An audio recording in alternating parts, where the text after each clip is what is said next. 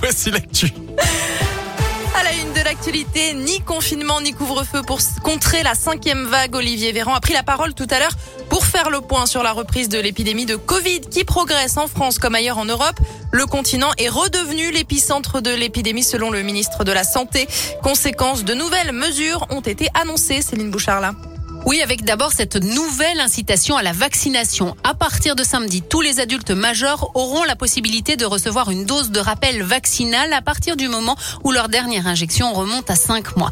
D'ailleurs, à compter du 15 janvier, le pass sanitaire ne sera plus actif si la dernière dose remonte à plus de 7 mois.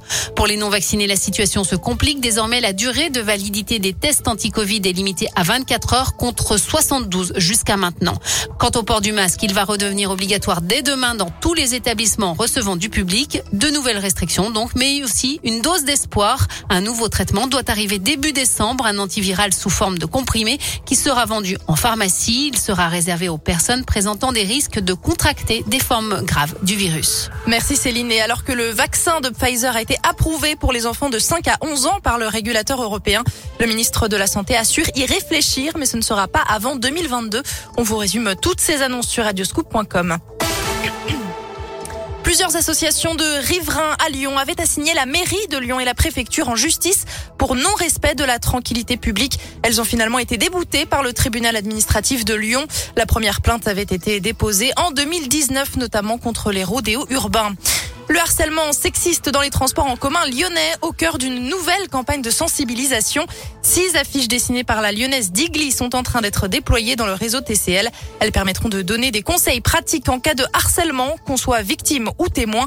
Je rappelle qu'une page dédiée au signalement est disponible sur tcl.fr et sur l'appli TCL. Les contrôleurs sont par ailleurs assermentés pour constater les outrages sexistes dans les transports en commun et même délivrer des amendes qui vont de 90 à 750 euros. Le concours des lycéens revient au roman S'adapter, écrit par Clara Dupont-Mono. Son livre raconte la vie d'une fratrie et d'un enfant handicapé. Deux lycéennes de Lyon et de Saint-Priest avaient participé aux délibérations. Allez, un mot de sport et du football pour terminer ce journal. Brondby OL, c'est à suivre ce soir en Ligue Europa. Match sans risque pour les Lyonnais qui sont déjà qualifiés en huitième de finale et assurés de finir premier coup d'envoi à 21h ce soir. 16h03, direction radioscoop.com avec la question du jour, Léa. Et oui, à un mois tout juste de Noël, la hotte du Père Noël est-elle déjà remplie? Eh bien, vous dites non hein, à 75%.